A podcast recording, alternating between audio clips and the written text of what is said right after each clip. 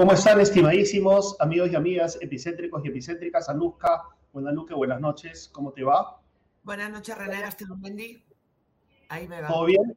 Eh, bueno, acá estamos tranquilos, pero eh, en el Congreso, bueno, si supieran lo que, como hablamos antes del programa, eh, pero en el Congreso las cosas están, han estado muy agitadas porque ha habido mucho intercambio de opiniones respecto a la intentona de elegir a pesar de una medida cautelar otorgada por el Poder Judicial, de elegir a pesar de ella a la defensora o defensor del pueblo que sucedería a Delia, Eliana Rebollar, ¿no? que es la defensora del pueblo interina. Entonces, ¿qué es lo que ha sucedido? ¿no? La Junta de Portavoces del Parlamento decidió, decidió de buenas a primeras culminar esta elección. Hay una terna entre eh, las que se encuentra eh, comprendida Beatriz Ramírez, a quien tenemos hoy en la noche en segundos para entrevistarla. Va a ser interesantísima esa entrevista. Entonces la Junta de Portavoces, eh, a pesar de que hay un proceso de amparo, incluso una medida cautelar y otorgada por el Poder Judicial, ordenando la suspensión del proceso, llevó a cabo el proceso. ¿A qué se refiere este, este contencioso? Eh, hay un sindicato de trabajadores de la Defensoría del Pueblo, un sindicato defensorial. Si bien la medida cautelar había sido otorgada contra un proceso anterior, con María Alba al frente de la comisión, el 3 de agosto el juez aprobó extenderla contra el nuevo proceso. María del Carmen Alba se refiere. Uno de los principales cuestionamientos es que el proceso se hizo sin ningún reglamento, lo cual, según la ley va en contra del artículo 93 del reglamento del Congreso que exige una normativa especial para regular la elección del defensor. La eh, selección tuvo otros vicios como la no motivación de los porcentajes, de los puntajes en la etapa de entrevistas o la falta de preparación de congresistas para elaborar las preguntas. Esto nos lo va a detallar más eh, eh, profundamente Beatriz Ramírez. También se han hablado en las cuentas del entorno de Alan García, por más que los apristas salten, eso vamos a hablar después, y se le ha impedido viajar a Castillo. Pero vamos, eh, Anuska, con Beatriz Ramírez una vez. Una puntualización antes de que tengamos a nuestra invitada, Beatriz, Ramírez, Beatriz Ramírez, decir que decir que el Congreso está esta orden eh, eh, judicial que impide que se elija una medida cautelar, pero asimismo el Congreso también interpuso una demanda competencial y una medida cautelar entre el Tribunal Constitucional para que se pronuncie. Y pese a esto, pese a lo del Poder Judicial y pese a lo que está en el Tribunal Constitucional, se han zurrado en, los dos en los, dos instituciones. Se han, sentado, se han zurrado en el Poder Judicial, ¿no? Después hablan de dictaduras, ¿no? Después hablan de dictaduras. Y Beatriz Ramírez eh, declinó, declinó de, de, que su candidatura se someta a votación porque eh, respaldó la institucionalidad jurídica. Ya nos lo va a contar. Vamos a darle el pase de una vez, son las 7 y 8. Vamos con Beatriz Ramírez en Juan. ¿Cómo están aquí en Guam? ¿Cómo estás, Beatriz? Muchas gracias. Bueno, Beatriz Ramírez es abogada de la Universidad Católica, también ha trabajado en la Universidad de San Marcos y ha sido consultora del Ministerio de la Mujer, entre otros trabajos, ¿no? Y eh, lo primero que le quisiera preguntar, Anuja, si me permites, es, bueno, eh, escuchamos juntos la intervención de Rosángela Barbarán, ¿te parece? Sí. Que fue sí, Sí. Claro, decir primero que Beatriz ha mandado, Beatriz Ramírez ha mandado una carta al Congreso para que se, no se le incluyese en la votación junto con eh, a Carlos Castro Barriga y a Jorge Rioja Vallejos y pese a eso ha pasado esto. Ahí tenemos la intervención de la congresista fujimorista Rosángela Bárbara. Hemos recibido esta carta que es bastante ambigua en el texto, en donde indica, ¿no? Que expresamente no se considere la candidatura en la votación, sin embargo, luego hace la exhortación de que se reconsidere el anuncio realizado contra la decisión y eh, al no hacerlo constituiría una infracción constitucional de la que ella no podría ser parte. Pero ya hemos aclarado, creo que en todo el debate, que esta es una acción legítima del Congreso de la República, por lo que pediría que vaya a votación. Bien, en consecuencia se va a proceder a votar la candidatura de la defensora del... Bueno, Igual se votó. Sus opiniones, Beatriz. Sí, bueno, votaron. La verdad es que creo que para quien quiere entender está bastante claro la comunicación. Yo he hecho, la verdad, en dos tiempos un pronunciamiento y de repente conviene explicar bien chiquito por qué. Esta resolución cautelar, eh, que es materia hoy día de controversia, se publicó el 8 de agosto, cuando ya había sido seleccionada la terna. Entonces, en consecuencia, se le ordenó al Congreso suspender el procedimiento, como en efecto es lo que ha pasado. Es decir, no ha pasado nada en agosto, la elección se debió haber hecho el, 15 de agosto y no se ha hecho. No se ha hecho en todo agosto, no se ha hecho en todo septiembre y ha llegado octubre y de pronto ayer yo cuando salí de clases, plum, me enteré que este, se iba a ver esto hoy día. Entonces, en la mañana, cuando me levanté, decidí poner un mensaje, ¿no? Eh, porque efectivamente cuando uno trabaja también en el foro parlamentario, yo he trabajado en el Congreso de la República un tiempo, uno sabe que cuando un tema está en agenda no necesariamente se vota. Entonces, decidí un poco esperar a ver si realmente este tema se iba a ver. Y al final del turno de la mañana, el presidente anunció que el tema sí o sí se votaba a las 5 de la tarde. Por eso es que ya me pareció que esto ya era inminente y mandé la carta hoy día a, eh, las 2 y media de la tarde, no la ingresé por la mesa de partes virtual, porque creo que es un problema que eh, el Congreso haya decidido de pronto apurar la elección cuando lo que tenía que haber hecho era esperar que le den la razón revocando la medida cautelar o que termine el proceso de fondo. No cualquiera de las dos opciones es lo que le corresponde a cualquier poder del Estado, ¿no? Y lamento yo mucho que se haya tomado esta decisión ayer y bueno, yo he pedido no ser parte de la votación, ya ustedes han visto que, finalmente no es esa la posición que ha ganado, ¿no? Ahora, el Poder Judicial eh, debería tomar alguna medida por este desacato, tanto el Poder Judicial como el Tribunal Constitucional, porque el sindicato de la Defensoría eh, pide esta medida cautelar en el Poder Judicial, el Poder Judicial reitera, pese a que se cambia la terna y se propone a nuevos candidatos, reitera que también está vigente esta medida cautelar sobre esta terna que usted integraba, ¿cierto? Y por otro lado está el contencioso y la medida cautelar interpuesta por el Congreso ante el Tribunal Constitucional. Entonces, ahora el Tribunal Constitucional y el Poder Judicial se van a quedar callados, aquí no ha pasado nada, lo que sucede es que hoy día en el debate de lo que se dio cuenta es que el Congreso nunca ha puesto la demanda competencial. O sea, se ha autorizado a poner la demanda competencial, pero ahorita, para que la ciudadanía lo tenga claro, el único proceso que está en curso es el que el sindicato puso ya muchos meses atrás contra la primera comisión y que el 8 de agosto se ha extendido a la comisión actual en la que yo participé. Cuando yo participé no había ningún mandato judicial presente, digamos, por eso además yo participé. La medida cautelar se ha emitido luego ya de que nos habían seleccionado a la terna. Cuando salió esa resolución es que el Congreso decidió, bueno, impugnar como es su derecho y después poner una demanda competencial, pero no lo ha hecho. Hoy día en el Congreso varios congresistas pidieron cuentas de si eso se había hecho y finalmente, bueno, se ha confirmado que no, que no se hizo. ¿Nos puedes explicar, por favor? Eh, he tratado de, leerlos, de resumirlos, cuáles son los argumentos y quién interpone la medida cautelar. Es un sindicato de trabajadores de la Defensoría. Nos sorprende que un sindicato eh, tenga eh, tanto interés, digamos, ¿no? a ese nivel. Explícanos, por favor. Vale, lo que pasa es que la Defensoría del Pueblo tiene efectivamente un sindicato al que se le ha reconocido legitimidad en un proceso para defender la institucionalidad de la Defensoría como una entidad que defiende los derechos fundamentales de las personas. Y dentro de esa institucionalidad se necesita garantizar dos cosas. Participación ciudadana es como la más importante y transparencia. Sucede que en el primer proceso de elección del que yo no fui parte, no había una etapa de participación ciudadana.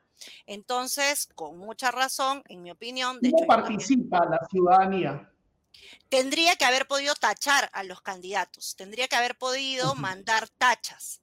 Cuando se publica tu CV, se publica tu tesis, se publica todo lo que has hecho, la ciudadanía debería poder decir, esta persona no me paga la renta, esta persona este, atropelló a, a otra ciudadana, esta persona le debe a la SUNAT, ¿no? Esta persona es una mala pagadora, en fin, cualquiera de esas cosas se pueden, eh, no reconocer a mis hijos, me debe pensión de alimentos, no sé. Ese tipo de cosas la ciudadanía los debería poder comunicar.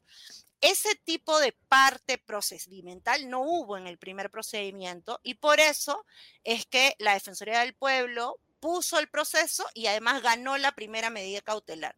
Y por eso, si ustedes hacen memoria con la ciudadanía, el Congreso además le dio la razón porque suspendió el primer proceso, lo dejó sin efecto.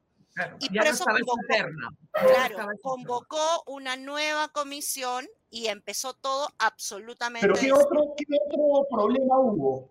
¿Qué otro problema hubo con el reglamento? Básicamente era el tema del era la transparencia, porque no se habían publicado bien los actos procedimentales y no había esta etapa de participación ciudadana, que eran los argumentos fuertes que dio la defensa. Pero que exige una normativa especial, que exige una normativa especial para regular la elección del defensor, que tiene que darse con 87 votos, dicho sea de paso. Sí, además, pero el problema es cómo llegas a esos 87 votos. Entonces, el procedimiento de los 87 votos tiene que hacerse con una selección que sea con la más amplia participación y transparencia. Como eso no se hizo, el Congreso además aceptó y volvió a foja cero y volvió a instalar la comisión. En ese proceso es que se me nominó y yo acepté postular porque en este nuevo proceso ya había una etapa de tachas, ya había todo Beatriz, reformado. Eh, Beatriz, si eh, los considerandos del sindicato con esta orden media cautelar se, revierten y se nombra una, a, un nueva, a una nueva comisión de selección y se designa a ocho nuevos candidatos que habéis quedado reducidos a tres, ¿por qué el Poder Judicial vuelve a decir, oye, la medida cautelar también vale sobre esta segunda elección? si ya se había corregido lo que estaba mal. ¿Por qué el Poder Judicial insiste en eso? Ya, ahí hay un tema con la resolución judicial del 8 de agosto que es que no tiene una adecuada fundamentación. Por eso yo he discrepado de su contenido. yo, no estoy de acuerdo con la resolución, pero es una resolución judicial y aunque no me guste, yo creo que hay que acatarla porque lo peor que puede pasar en un Estado de Derecho es que tú digas, como no me gusta y como está mal fundamentada, mal motivado, no la cumplo, pues no la cumplo y agarro mi pelota y no te la doy. Ya lo malo de esta resolución, yo, hice un hilo el día que salió, es que a diferencia de la primera, medida cautelar, que tenía varios párrafos de explicación en donde te decía cuáles eran las violaciones en el procedimiento, esta solamente dice lo que has dicho, Anuska. Extiéndase la medida cautelar del primer proceso al segundo, pero no te dice por qué. No te dice las razones. Entonces yo creo que eso es una deficiente motivación judicial, que eso es un grave error en un Estado de Derecho, sí, claro Creo que eso es algo que hay que corregir en la función jurisdiccional también. Dejo manifiesto, además lo he dicho ya hace meses, que estoy en contra de que así se den las resoluciones judiciales porque siempre hay que motivar la decisión que tú tengas, en un sentido o en otro. Pero aún estando así, en contra, creo que tú tienes que cumplir una resolución judicial. Tú puedes creer que una resolución judicial es injusta y la puedes criticar, fundamentar tus argumentos, pero lo que no puedes hacer, Anuska, lo que no puedes hacer, René, es decir, no te cumplo, ¿no? Entonces creo que es por eso problemático lo que ha pasado hoy día. Pero ¿cuáles son las consecuencias? Creo que Anuska lo preguntó también. ¿Cuáles son, como abogada te preguntamos, qué poder de coerción eh, respecto al Congreso tiene el Poder Judicial? Porque esto es un desacato. Sí, tal cual. Lo que yo he considerado es que más allá de las medidas que el juzgado constitucional tome, porque los juzgados constitucionales pueden imponer multas, por ejemplo, cuando no se cumplen sus mandatos, me parece que lo que es grave hoy, René eh, y Anuska, es que el Congreso ha violado la Constitución. El artículo 139 de nuestra Constitución tiene un numeral, el 2, que dice que las decisiones judiciales se tienen que ejecutar y que ninguna autoridad las puede modificar ni retardar su cumplimiento.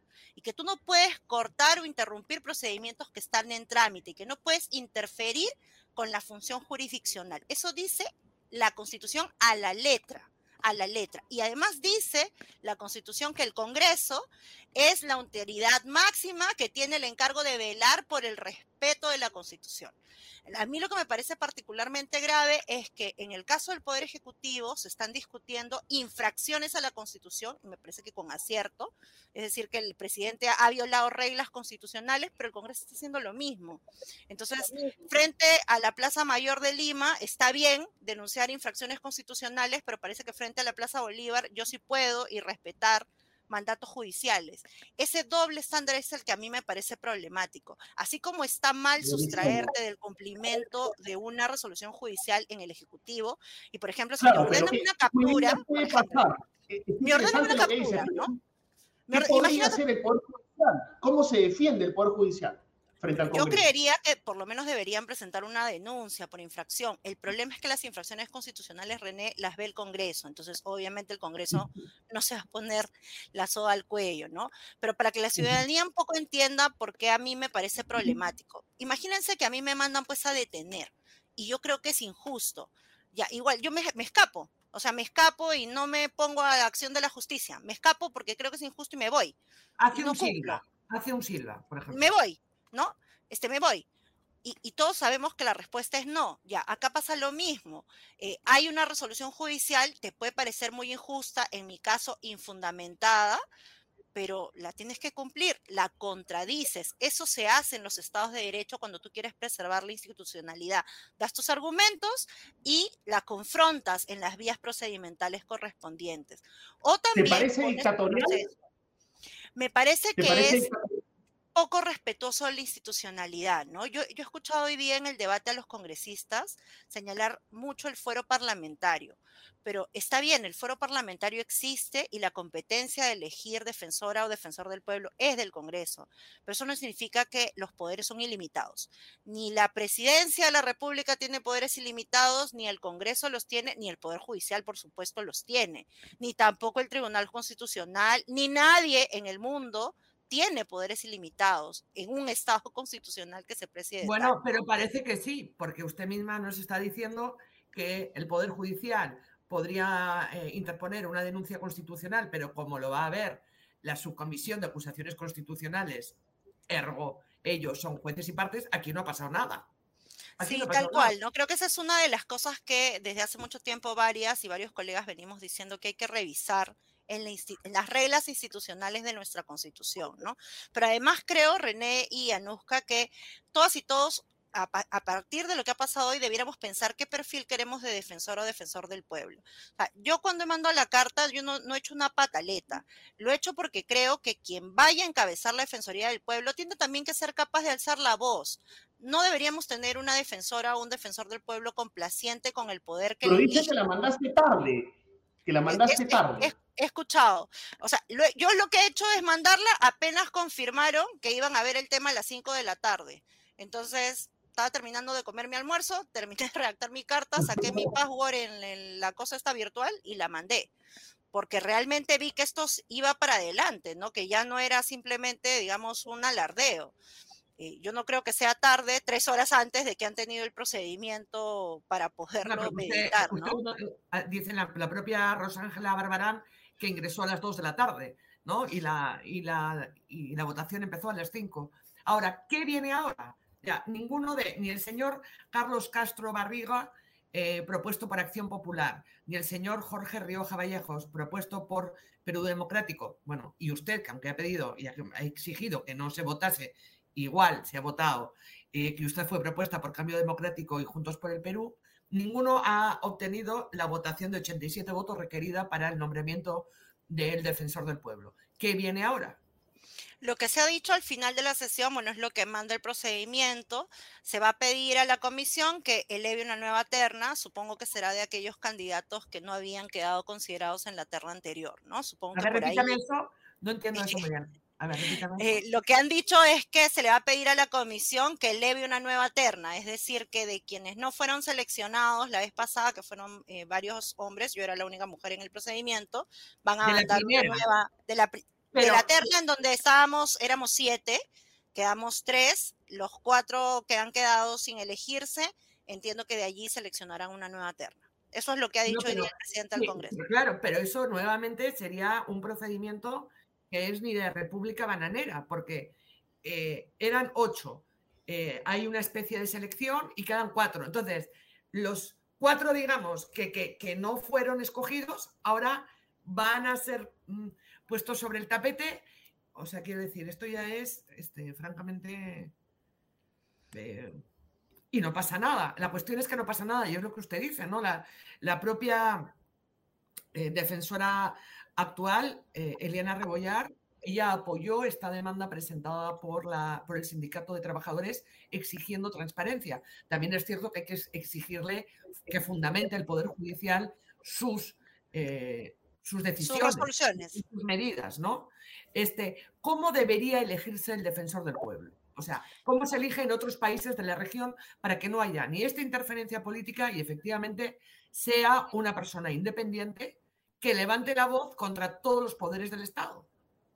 A ver, yo hace mucho tiempo ya, a propósito de las elecciones del TC, he propuesto que debiéramos pasar a un esquema parecido al que tuvimos luego de los hermanitos y la crisis del Consejo Nacional de la Magistratura, en el que se formó una junta, una comisión especial, para que elija a la Junta Nacional de Justicia. ¿Quiénes forman esta comisión especial? Quienes presiden en ese momento los organismos del Estado. En ese momento fue la Defensoría del Pueblo, la Fiscalía de la Nación, el Poder Judicial, el Tribunal Constitucional, además, ¿no? O sea, además de la Contraloría General de la República. Entonces, y una rectora o un rector de universidad privada y un rector o un rector de universidad pública. Esta comisión especial hace el examen meritocrático y a mí me parece que es el mejor sistema que hemos tenido a la fecha para poder garantizar algún mínimo de imparcialidad. Porque si no, lo que puede pasar es que uno tenga miedo a no decir, eh, digamos, lo que tienes que decir. A mí la verdad me ha causado mucha inquietud que yo sea la única que ande este, protestando hoy día cuando hayan puesto el tema, a, digamos así, al... Claro, se eh, refiere a los otros dos postulantes. Sí, tal cual, tal cual. ¿Por qué? Porque creo que, eh, digamos, salvo pues que uno esté de acuerdo y crea que realmente esto está bien, pues, bueno, ya, en fin, dará sus razones, eh, la defensora o el defensor del pueblo no tendría por qué quedarse callado cuando cree que un cierto poder del Estado pues eh, alguna incorrección. Eso no hace malas y malos a los congresistas, pero pueden tomar malas decisiones y la titular o el titular de un órgano constitucionalmente autónomo tendría que tener esa, ese nivel de independencia. el procedimiento actual no ayuda, ¿no? Me gustaría, Beatriz, antes solo René que, sepa, que se vaya la pregunta del chat, eh, trasladarle una pregunta de una de las personas que nos está viendo, de Epicéntrica. Se me fue el nombre, pero tengo la pregunta que es, ¿qué pasa si el Congreso, Agüero, si, ¿qué pasa si el Congreso finalmente elige a otro, a otro defensor o defensora? Eso es, eh, claro. ¿Qué pasa si, si hubiesen elegido hoy día, por ejemplo, el defensor del pueblo? ¿Qué, ¿qué pasaría? y el sindicato no reconoce porque está la orden judicial. Ahí, ¿en, en qué entrampamiento entramos? Lo que hubiera correspondido es que el juzgado se pronuncie por la nulidad del procedimiento, ¿no? Y hubiéramos entrado en un tremendo conflicto y de nuevo hubiéramos ido ahí al conflicto competencial, seguramente porque obviamente se hubiera impuesto ahí la fuerza. Es más o menos lo que ha pasado, si recuerdan, con lo de SUNEDU, que eh, la ley de SUNEDU la ha cambiado el Congreso contra un mandato judicial y finalmente SUNEDO ha dicho que no va a acatar la reforma de la ley y no va a cambiar la composición de su consejo directivo. Entonces, este, al final todo ha quedado ahí en stand-by porque hay una resolución judicial. Eh, entonces no se ha podido llevar a la práctica eh, la nueva norma. Pero ¿es posible que eso pase? Sí. ¿Debería pasar en un estado institucional? No, porque nunca deberían tomarse decisiones contra mandatos judiciales. Eso no es un tema de fueros, eh, es un tema de respetar las reglas que están vigentes. Además, solo quisiera decir que ayer eh, se ha publicado una norma que el Congreso ha aprobado, que son reformas al Código Procesal Constitucional. La gente le puede parecer un poco técnico, ¿ya? Pero lo que hay que entender es que se han modificado las condiciones para dar medidas cautelares y para conocer los procedimientos contra cuando demandas al Congreso, para decirlo así, es muy sencillo. Ya no va a poder conocer el procedimiento una jueza o un juez constitucional, como en este caso, sino una sala, es decir, un colegiado.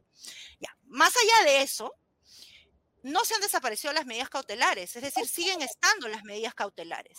Es decir, el Congreso reconoce en esta reforma que ha tenido que puedes todavía poner una medida cautelar. Entonces, si ayer han publicado una norma aprobada por el Congreso que reconoce, solamente se cambia el juzgado que va a conocer ahora los procedimientos contra el Congreso, pero reconoce que puedes poner una medida cautelar, ¿por qué hoy día no cumplimos la medida cautelar emitida eh, con el régimen jurídico anterior? Entonces solamente cumplo lo que me gusta. Este, creo que cualquier madre, padre, familia le diría a su hija, a su hijo, mal, mal, mal, no es, no es que no puedes hacer solamente lo que te gusta, ¿no? Así es, y además Beatriz, un ejemplo bisagra, un ejemplo bisagra que nos va a servir para que Anuska, cuando nos despidamos, nos explique lo que ha pasado con algunas cuentas en Andorra. El, el expresidente García interpuso ¿no? una acción de amparo que detuvo las investigaciones en el Parlamento, ¿no? Y fue el Poder Judicial que le dijo a los congresistas, stop, y el Congreso acató, ¿no es cierto? Ese es un ejemplo en contrario, ¿o no? Tal cual. Es que puede ser para un lado o para otro. Uno nunca sabe por dónde va a ir. Por eso es que está bien que tengas este recurso, siempre de tener alguien donde quejarte, en este caso el Poder Judicial. Puede que alguna resolución te guste o alguna resolución no te guste. Yo he dicho que no me gusta la resolución actual porque no tiene buena fundamentación. Y sin embargo, ¿no? Repito, lo que todas y todos los epicéntricos y epicéntricas deberíamos tener es que para ser un país que se precie de ser institucional y no bananero, es que las decisiones se deberían cumplir, no solamente aquellas que no son cómodas, sino estamos perdidas y perdidos. Es imposible forjar un mínimo de institucionalidad así, ¿no? Gracias por reconocerse como epicéntrica. Así es. Ahí sí, suscriptora desde el inicio. Muchísimas gracias. muchísimas gracias, Un honor eh, para nosotros tenerte y suerte en eh, lo que emprendas y ojalá te vuelvas a presentar. Ojalá te vuelvas a presentar. No, gracias. Sigo, seguiré dictando en la Universidad Nacional Mayor de San Marcos. Saludas a mis alumnas y a mis alumnos en la Católica también. Bueno, no, tampoco, tampoco. A ver, después Nos perdemos de una gran de reflexión y luego a, pelear. Un Así es. Muchas gracias, Beatriz. Gracias. Hasta luego. Hasta pronto. Hasta luego. Muchísimas gracias. Anuja, eh, déjame, darte, déjame darte, por favor, la alfombrita para tu comentario. Mira, este, porque es perfecto. Eh, ¿Te acuerdas que el aprismo decía, ¿no? El Poder Judicial ha dicho que no se sigue investigando en calidad, eh, que el señor Alan García no tiene calidad investigado. Por lo tanto, hay que acatar la decisión del Poder Judicial. El Congreso tiene que acatarla, ¿no? Ojo. Y justamente hoy nos vas a contar algo que ha ocurrido con el entorno aprista para no personalizar con Alan García. Por favor, Pero es que antes, ah, no, ha estado muy buena tu puntualización, porque yo me había olvidado de lo que pasó con Alan García y se tiró abajo toda la investigación de esa comisión que llevaba la, de los narcoindultos y las obras, colegios emblemáticos, se tiró todo abajo el Poder Judicial y, y, chao, chao pancha, ¿no? Este, pero me ha entrado hambre, René, me ha entrado hambre. Quiero ver yogur con melocotón y durazno. tú eres un yogur, Aluca. Tú eres un yogur. Y tú eres mi durazno. Dale. Comienza tu día contigo, con el yogur natural y balanceado de Tigo. Solo frutas frescas, mieles y algarrobinas que se derriten en tu boca, especialmente seleccionadas para ti. En el cuidado de tu alimentación, Tigo está contigo. Tus días siempre son mejores con yogur Tigo. Tigo, naturalmente bueno. Yo estoy contigo y contigo, René. Muy bien. Y tú eres un yogurt. y tú mi durazno. Bueno, después de este momento, después de este momento, eh, vamos a ponernos serios. Este, haz el link. El link, sí. el, el, link entre Alan, ¿no? Que es un ejemplo perfecto para este, bueno, linkearla. Eh, haz tú el link a ver, a ver, porque no sé muy bien a qué te refieres. Claro, o sea, acabamos de ver, hay mucha gente que dice el Congreso es el primer poder del Estado no tiene por qué respetar las decisiones del Poder Judicial. Sin embargo, muchos de esos que dicen lo mismo son seguidores de Alan García, respetables seguidores de Alan García, que en su momento apelaban a la decisión del Poder Judicial para que no sigan con las investigaciones al expresidente Alan García en el Congreso. Decían que tenían que acatar la decisión del Poder Judicial y ahora dicen que no. ¿no? Y hoy día justamente se ha revelado en el país algo que ya sabíamos y tú lo sabes mejor que muchos. Sí, se ha revelado, bueno, el, el equipo especial del caso Lavajato, junto con la Fiscalía de Andorra, han bloqueado cuentas de dinero eh, oscuro y de dinero ilícito de exaltos funcionarios del segundo gobierno de Alan García, ¿cierto? Entre las cuentas que se han bloqueado en Andorra está la del excongresista Jorge Horacio Canepa, está el expresidente del Comité de Licitación de las Líneas 1 y 2 del Metro de Lima, Martín Luyo Barrientos, por ejemplo, este señor son cuanto es medio millón de euros, al otro un millón de euros, a Miguel Atala, vicepresidente de Petróleos del Perú, eh, que cobró más de un millón de euros de cuentas en Andorra, bueno, pues le han solo, solo le quedaban como 17 como 170 mil, pero ya eh, consta que un millón se lo cobró. Juan Carlos Ceballos, exdirector de Ositram, o Rómulo Jorge eh, Peñaranda las cuentas de todos estos exaltos funcionarios del gobierno de Alan García. Todo ese dinero se ha bloqueado gracias al trabajo que ha hecho el equipo especial Navajato, eh, coordinado por el fiscal Rafael Vela y con la coordinación de la Fiscalía de Andorra. Eso ha sido noticia hoy. Noticia hoy, René, también es que, bueno, viajamos a Andorra, pero el que no puede viajar a ningún lado es el presidente del, del gobierno. Al Congreso hoy le ha vuelto a negar por segunda vez al presidente Pedro Castillo que viaje fuera del país. ¿Y que le ha negado? Pues con 54 votos a favor, 55 en contra y 6 abstenciones, Pedro Castillo, el presidente, no podrá viajar del día 12 al 18 de octubre a Bruselas, Bélgica, el Vaticano e Italia. Otra vez, nada de nada. O sea, la OEA está aquí, está el, mm, representantes de todos los países de esta nuestra gran América aquí. Mientras tanto, el Congreso le dice al, presidente, pues usted no viaja otra vez, ¿no? Bueno, yo no sé si es porque tienen información privilegiada de que puede pasar algo en estos días eh, respecto a las investigaciones del presidente y no quieren tener eh, esa posibilidad. Es curioso que quienes también han negado son los fujimoristas y recordemos que el que imprimió esta manera de hacer y de ser fue Alberto Fujimori cuando se fue a aquella cumbre de, la PEC ah, y renunció por fax.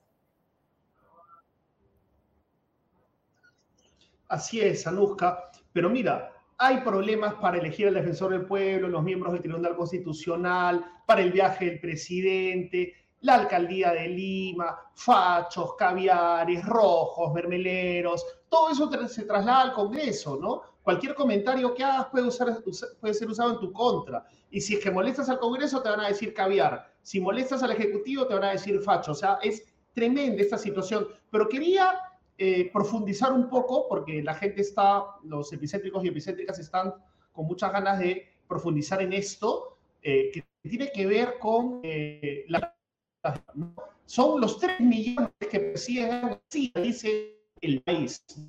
Es, es un juez René, se te está trabando. ¿no? 2.9 millones de René, eh, no tienes buena señal, al menos. Prosigue tú, por favor. No, es que no Sí, ahorita no, estoy con buena señal. Voy a tratar ahorita no. Voy a cambiarme de, señal. Mientras tanto, profundiza, por favor. En el artículo del país están los, los, eh, los montos, pues ya, ya he dicho los montos eh, de, bueno, de, todo lo que ha pasado. Eh, de las, se han, se han, bueno, se han paralizado 34, 30, 30 cuentas de la, en, la banca, en la banca privada de Andorra ¿no? por 51 millones de dólares. Una parte de estos 51 millones de dólares corresponde a ex altos funcionarios del segundo gobierno de Alan García, a gente muy cercana a él, ¿no? repito los nombres, Jorge Horacio Canepa, un millón de euros, Edwin Martín Luyo Barrientos, expresidente del Comité de Licitación de las líneas 1 y 2 del Metro de Lima, un millón de euros congelados en la banca privada de Andorra. Em, Santiago Chao, eh, ex, alto funcionario del Ministerio de Transportes del segundo gobierno de Alan García, 440.000 euros congelados. Miguel Atala, Atala, que colaborador eficaz, ¿cierto?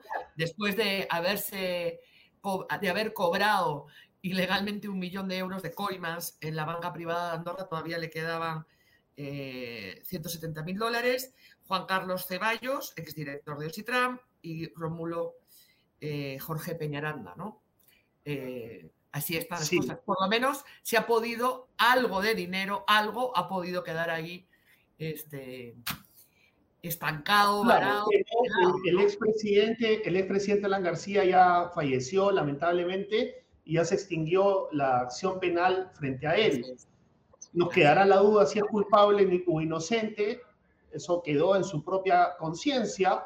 Yo no soy quien para determinar si es culpable o inocente, pero estas personas son del entorno de Alan García y recuerdo que en Cuarto Poder hicimos el reportaje de Atala, y también hicimos el reportaje de Ceballos y tengo que decir que la información del señor Ceballos me fue proporcionada por los congresistas apristas de entonces. Ojo, en fin. Pero bueno, tenemos que hablar también, Anuska, de un tema eh, que tiene que ver con la OEA, ¿no? Y la OEA, el lema de, esta asamblea es eh, igualdad y no discriminación. Y eso implica reconocer los derechos de la población LGTBI, ¿no? Y acá hay un conflicto religioso eh, bien complicado. Es un conflicto religioso porque la mayoría, eh, por no decir todos los que se oponen a abrir la cancha jurídica para todos, son cristianos. Y yo respeto mucho el cristianismo, yo creo en Dios, eh, vivo la religión, por supuesto, y respeto muchísimo nuestras tradiciones y la cultura católica, pero eso no significa que pueda imponer eh, mis creencias. Esa, esa parte no la creo. Yo creo que una pareja del mismo sexo puede casarse que Dios no se va a oponer. Tampoco creo que sea una dominación ni una aberración, para empezar. ¿ok? Pero el punto está en que los de con mis hijos no te metas creen que abrir la ley a nuestros compatriotas sin derechos es imponerles. Y en realidad no, imponerles es cerrar. Es un eterno debate. Pero bueno, el punto está en que eh, en la marcha de hoy eh, fueron también las madres de familia de estos cinco jóvenes sentenciados a 20 años por, según el Poder Judicial, y lo dice el Poder Judicial, haber violado a una joven de 21 años. Así es, la violaron de acuerdo al Poder Judicial y yo me pregunto por qué se sienten estas madres de familia amparadas en el colectivo con mis hijos no te metas. Yo te pregunto, Anuska, ¿por qué crees que estas madres de familia se sienten amparadas en el colectivo con mis hijos no te metas? Bueno, yo no lo sé. Eh, puede ser que, no lo sé. Puede ser desde que ellas hayan aprovechado la coyuntura para hacerse notar, ¿me entiendes? Y si hubiera sido una marcha pro bono eh, de gasolina también se hubieran metido no, este, no sé. Yo no creo, yo, lo, yo no creo, yo no creo. Este, yo creo que aprovechan porque en el fondo eh, creen que el Poder Judicial ha actuado de acuerdo a la presión, según ellas, de las feministas, ¿no? Entonces, como con mis hijos no te metas, esté en contra de cualquier tipo de feminismo, se camuflan ahí, se meten para aprovechar esa energía que eh, de alguna manera las respalda al considerar que el Poder Judicial podría haber sido injusto con los hombres para satisfacer al feminismo, cuando lo que se ha hecho es una investigación prolija que ha terminado eh, estableciendo la culpabilidad de cinco jóvenes. Se hizo un examen del médico legista, se establecieron las lesiones en los genitales de la víctima, repito, de 21 años, y han sido condenados, lamento mucho, son jóvenes también que le están pasando mal en este momento, pero cometieron un crimen, cometieron una violación, cometieron un delito. Y el problema es normalizar la violación, como todo indica, de acuerdo al video que les vamos a presentar, ha sucedido en tu país. No es el único, Anuska, no es el único, pero cuéntanos, ¿qué ha pasado en tu país? Tenemos un video del el recibimiento de un colegio mayor en la ciudad universitaria de la Universidad Complutense de Madrid a un colegio de mujeres, ¿no? Colegio de hombres eh, que recibe a universitarias mujeres con unos cánticos, para mí son indefendibles, pueden formar parte de la tradición, de la joda entre ellos, pero eso para mí es bien complicado. ¿Qué te parece si lo escuchamos y ahí nos cuentas? Sí. Teníamos otro video más del de Gisela Barcárcel, de Con mis hijos no te metas. ¿Video? Sí. ¿Video? es un Es un tweet. Es un video. Sí. A ver. A ver. Ah, bueno. Es, el tuit de Gisela Valcárcel en Javier del Prado. En estos momentos, con mis hijos no te metas, una de las más grandes manifestaciones que se han visto. Miles de familias marchan y advierten a la OEA. A ver si podemos. Anuska, te quiero leer un. A ver, no son otras protestas, ¿no? Eh, ¿Te puedo leer un texto que tiene que ver con el tema de la biología? Sí, claro. Sí. Mira, se está apelando a la biología para defender hombre, mujer, macho, hembra, pero macho y hembra no es lo mismo que hombre y mujer. Y eso es lo que voy a tratar de explicar. Biológicamente, los humanos se dividen en machos, cromosomas X, Y y hembras, cromosomas X y X. Ok. Pero hombre y mujer denominan categorías sociales, atención, no biológicas. En la mayoría de los casos, estadísticamente hablando, en la mayoría de sociedades, los hombres son machos y las mujeres son hembras. Los términos sociales, sin embargo, portan una gran cantidad de equipaje que tiene apenas relación con la biología. Ojo, son los mitos culturales, y esto lo digo con respeto, los que asignan papeles masculinos a los hombres y papeles femeninos a las mujeres, puesto que es la imaginación y no la biología los que definen los roles, derechos y deberes de hombres y mujeres. El significado de feminidad y masculinidad varían en las distintas sociedades. Pero bueno, no es solo la biología o solo lo cultural, es una mezcla de ambos, porque sí, se ha estudiado que la biología determina ciertos patrones de comportamiento en machos y en hembras en distintas especies por favor. Y también, el sexo es una categoría biológica y el género es una categoría cultural. Eso es lo que se trata de establecer. No es contradecir a la biología, son complementarios. No es lo mismo machos y hembras que hombres y mujeres. Biología y contexto se complementan, no se excluyen. Y por otro lado, y con esto acabo, Anuska, los teólogos cristianos argumentaban que Dios creó el cuerpo humano con el propósito de que cada miembro y órgano sirvieran a un fin en particular. Esto lo digo a propósito de Tania Rimborgo, que en el Congreso pasado decía que el sexo solamente es para reproducirse, ¿no? El, coito solamente para reproducirse. Pero si utilizamos nuestros miembros de acuerdo al fin que Dios pretendía, entonces se trata de una actividad natural.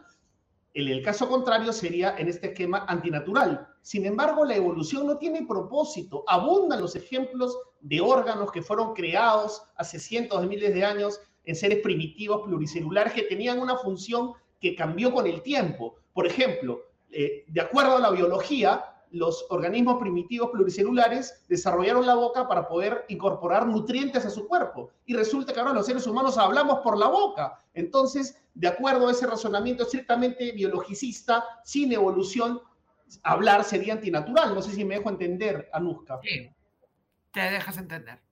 Eh, mucho cuidado, mucho cuidado con, esos términos. La biología eh, eh, evoluciona, ¿no? y nadie le quita, o sea, el hecho de reconocer a eh, hombres en un cuerpo de mujer, ¿no? O sea, ¿a qué voy? O mujeres en cuerpos de hombre, es decir, diferenciar el sexo del género no atenta contra las familias. Nosotros amamos a las familias, papá, mamá, hijos, las amamos, estadísticamente siempre van a ser las mayoritarias, eso está comprobado en todas las sociedades no significa que la, humanidad se debe extinguir, no significa que queremos imponer otro tipo de familia, no.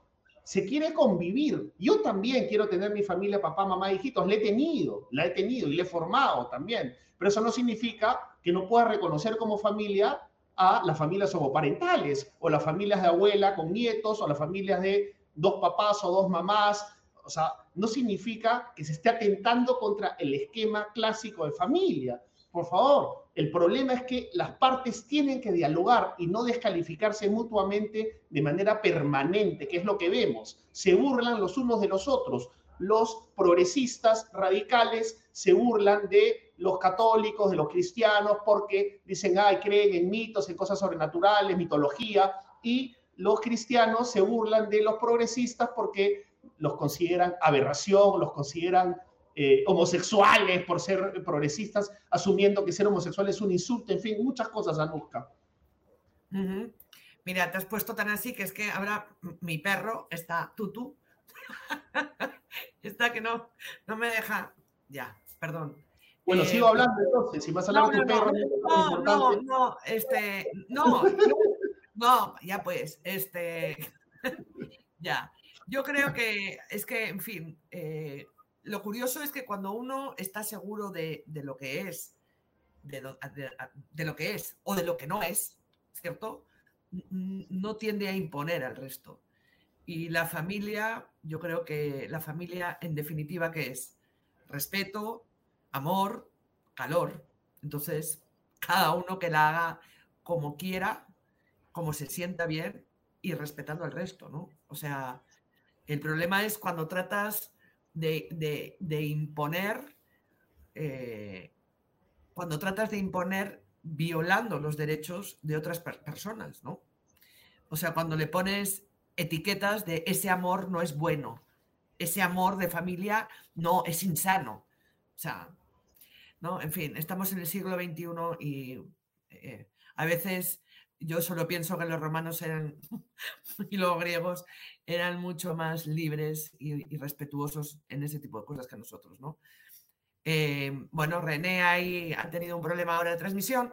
Vamos con lo que ha pasado en España. ¿Qué ha pasado en España? En la ciudad universitaria, en Madrid, donde hay colegios mayores y residencias de estudiantes, donde, eh, bueno, les voy contando en, breve. Este es un colegio mayor donde viven, el Elías, donde viven hombres eh, universitarios, generalmente de fuera de Madrid, ahí te dan, tienes tu habitación, eh, en fin, tienes la comida, te lavan la ropa y demás y demás. Y al frente hay un colegio, una residencia de mujeres. Entonces, una de las novatadas, porque estamos eh, con el calendario al revés. En España es cuando empieza la universidad, empieza septiembre-octubre, y estamos, y la primera, el primer mes en los colegios mayores suele ser de novatadas. Fin de novatadas y pasa esto. Vamos con el audio. Ricardo.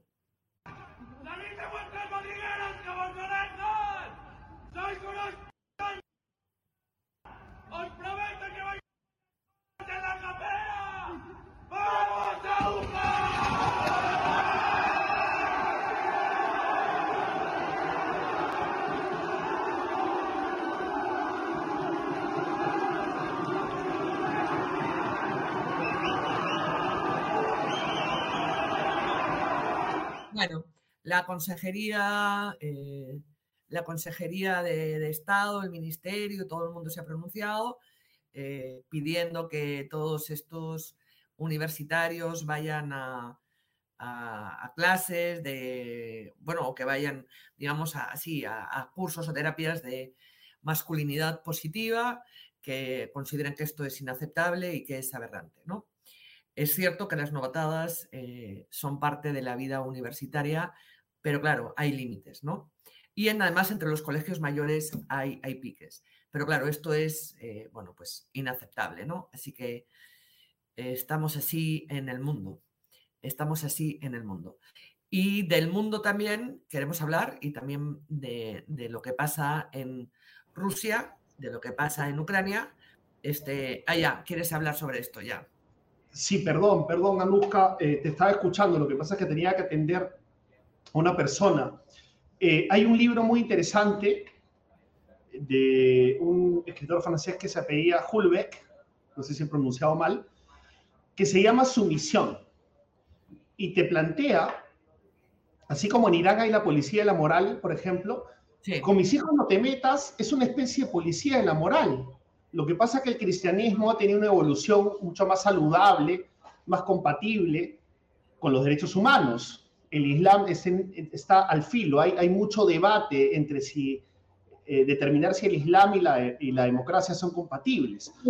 Entonces lo que plantea Hulebeck es que eh, con el surgimiento, a partir de lo que ha pasado en Italia, ¿no? por ejemplo con la elección de Meloni, con el surgimiento y la llegada al poder eh, de la derecha radical, que en un principio, mira qué paradoja, que en un principio está, se, se opone firmemente a la migración y al Islam, ¿no? A, a, esta invasión islámica, como le llaman, se van a dar cuenta después, y acá me detengo porque ¿quién es más abierto a digamos, a la migración, es, es más tolerante con la migración, la izquierda se supone, ¿no? El progresismo, si se quiere, ¿no? Pero mm, mm, la izquierda, digamos, para etiquetar. Entonces, entre el Islam, gracias a la permisividad de la izquierda,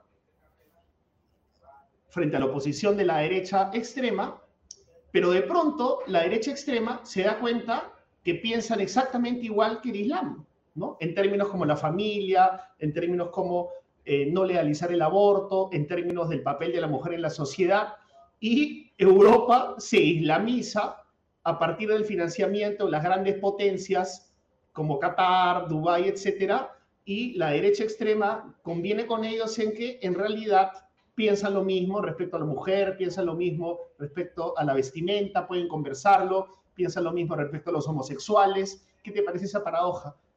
Entonces el Islam entra por la izquierda y se consolida por la derecha. Bueno, es que estamos así en el mundo, ¿no? Estamos melonis en el mundo. Estamos melonis. Eh, hay una frase que ha dicho en una entrevista el flamante alcalde de Lima, ¿no? Que dice, no más burros, refiriéndose al presidente Pedro Castillo, en un país de porquis. Y yo automáticamente pensé, yo ni quiero burros ni quiero cerdos.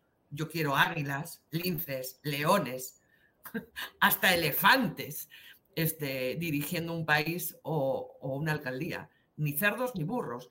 Y estamos, este, en fin, de la España de las cavernas, tú sabes que Clara Elvira, Clara Elvira Ospina, este, dice español arcaico, ¿no? Me bromea con mi español arcaico. Entonces hemos venido de la España, hemos visto que la España, España también es arcaica en, en este video último que hemos visto, preguntaba una epicéntrica que son novatadas. Novatadas, no sé cómo se dice, eh, novatadas es como que pagas el derecho a piso.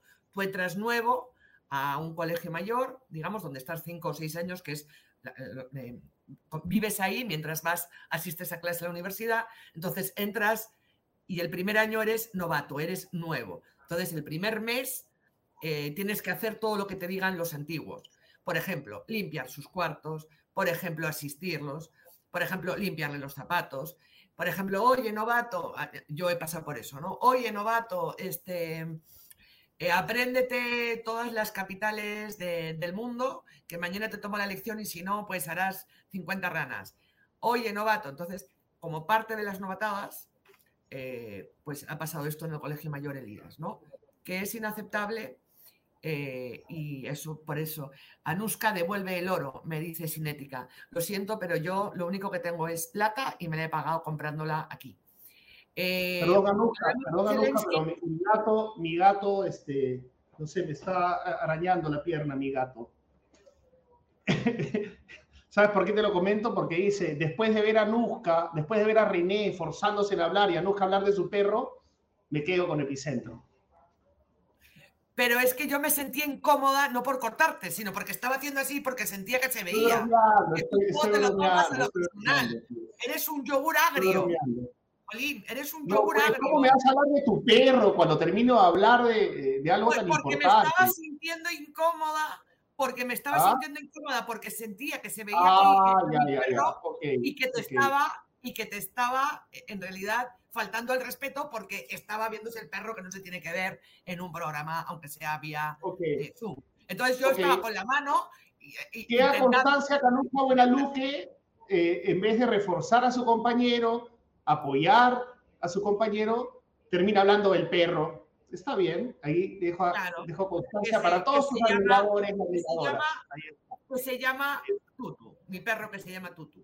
Y es a ver, ¿dónde está? ¿Dónde está? ahora está echado, ahora está echado ahí. Hablemos de, hablemos de nuestro otro auspicio. Eh, claro, vamos.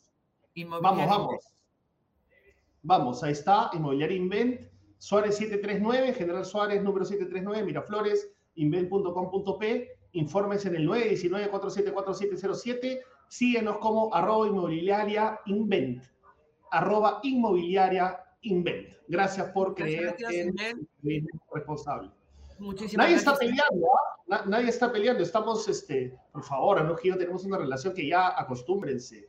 O sea, no que yo nos conocemos hace mucho tiempo. Nadie pelea, por favor. No, nadie pelea. Este, eh, quisiera que escuchásemos a Zelensky, al presidente de Ucrania, para terminar, eh, en, un video que ha enviado a, la OEA, mencionando a Bolívar, mencionando a... Escuchemos a Zelensky.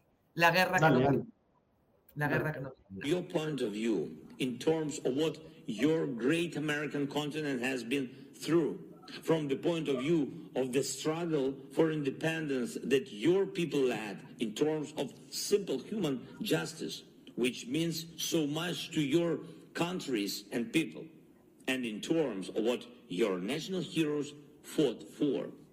I'm turning to the pages of the history of the American continent and asking on whose side would Simon Bolivar be in such a war that Russia unleashed against Ukraine? Who would Jose de San Martin support? Who would Miguel Hidalgo sympathize with? I think they would not help someone who is just looting a smaller country as a typical colonizer. I think they would not support someone who constantly lies and doesn't even call a war a war, hiding behind the definition of special military operation.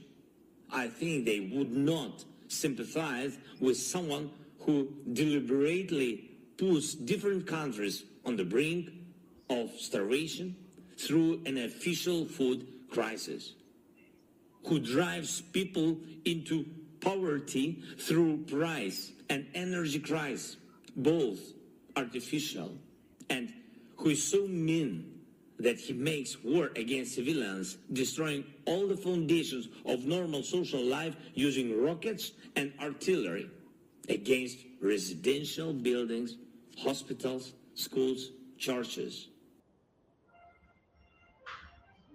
Interesantísimo, ¿no? ¿Qué más decir? Sí. Y aparte, y, y yo rescato también el, el interés de Zelensky por llegar a la opinión pública latinoamericana, ¿no? O sea, no solo se trata de que le envíen armas o que se le envíe tecnología o que se le envíe comida, ¿no?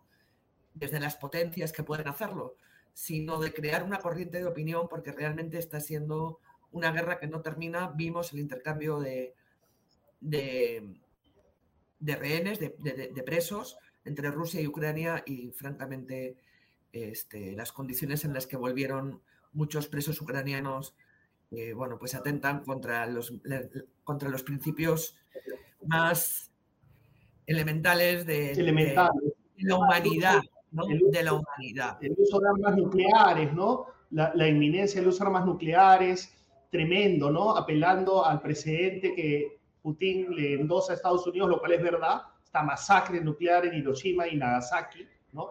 tremendo, murieron como 300 mil, 120 mil personas y 300 mil heridos, tremendo. En fin, tremendo, tremendo. Qué pena terminar el, programa así, mejor con Zelensky hablando, tratando de empatizar desde su vulnerabilidad con Sudamérica, hablando de Bolívar y San Martín, que no son perfectos, ya están cuestionando acá a Bolívar, a San Martín, pero bueno, ojalá no cuestionen nuestra despedida, dejen incólume, pura nuestra despedida, no la juzguen, solamente díganos adiós.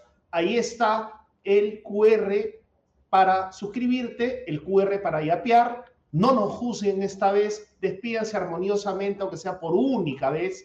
955-101-558. 955-101-558. Y sí, le voy a pedir a Nuja que lo lea con su acento. A ver, Ahí tienen para suscribirse. Hemos lanzado nuevos contenidos para suscripción. No me canso de repetirlo. Pero es que realmente prueben, prueben. Son 35 soles. Prueben. libros, recomendaciones, alerta Congreso, información eh, sensible eh, en su Telegram antes que, lo publiquemos en abierto. Eh, clases eh, magistrales, reuniones con nosotros que para algo podemos servir. Todo eso mucho más en la suscripción que tienen ahí el RQ. Ya me gustó lo de RQ, requisitoriados. Y luego el teléfono, pues ya saben, este, regálenlos un like y lo que quieran de su bolsillo al 955 101 558 955 5, ya me liaste al 955 101 558. Dejen likes, gracias por existir, gracias por estar con nosotros y los necesitamos. Muchísimas a gracias. A ver, me voy a despedir así, Anuska ti. Chao, Anuska, y juzguen. Eh, pongan comentarios a favor de mi despedida así y en contra de mi despedida así. Nos vemos. Chao, chao. Adiós. Bu bu buenas noches, noches. Muchísimas gracias Buenas por estar ahí. Chao. Chao, chao. Adiós. Mm-hmm.